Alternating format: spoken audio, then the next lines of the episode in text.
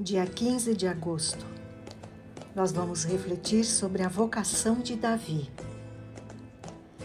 Davi era o filho rejeitado de sua casa. Sempre estava esquecido, vivia nos campos cuidando das ovelhas.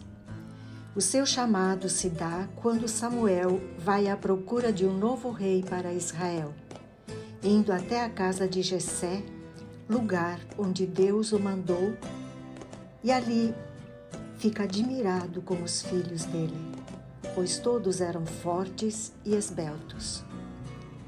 Deus, no entanto, vê o coração e não a aparência.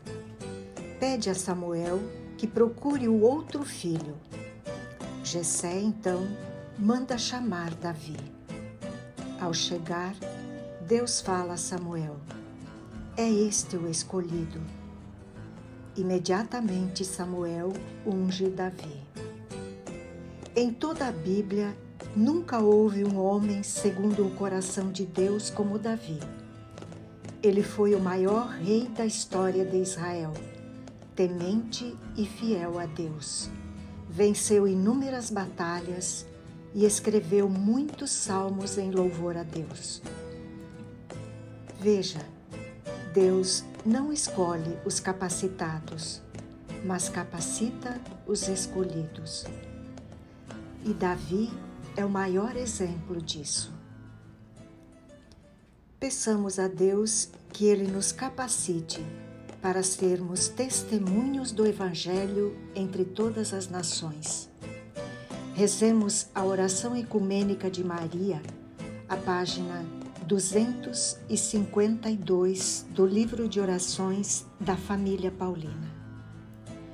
Abençoai os vossos filhos e filhas, ó Maria, Mãe, Mestra e Rainha.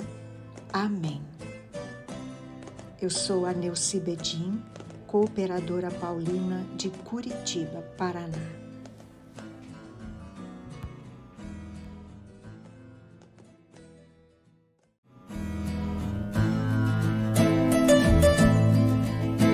Se ouvires a voz do vento chamando sem cessar, se ouvires a voz do tempo mandando esperar, a decisão é tua, a decisão é tua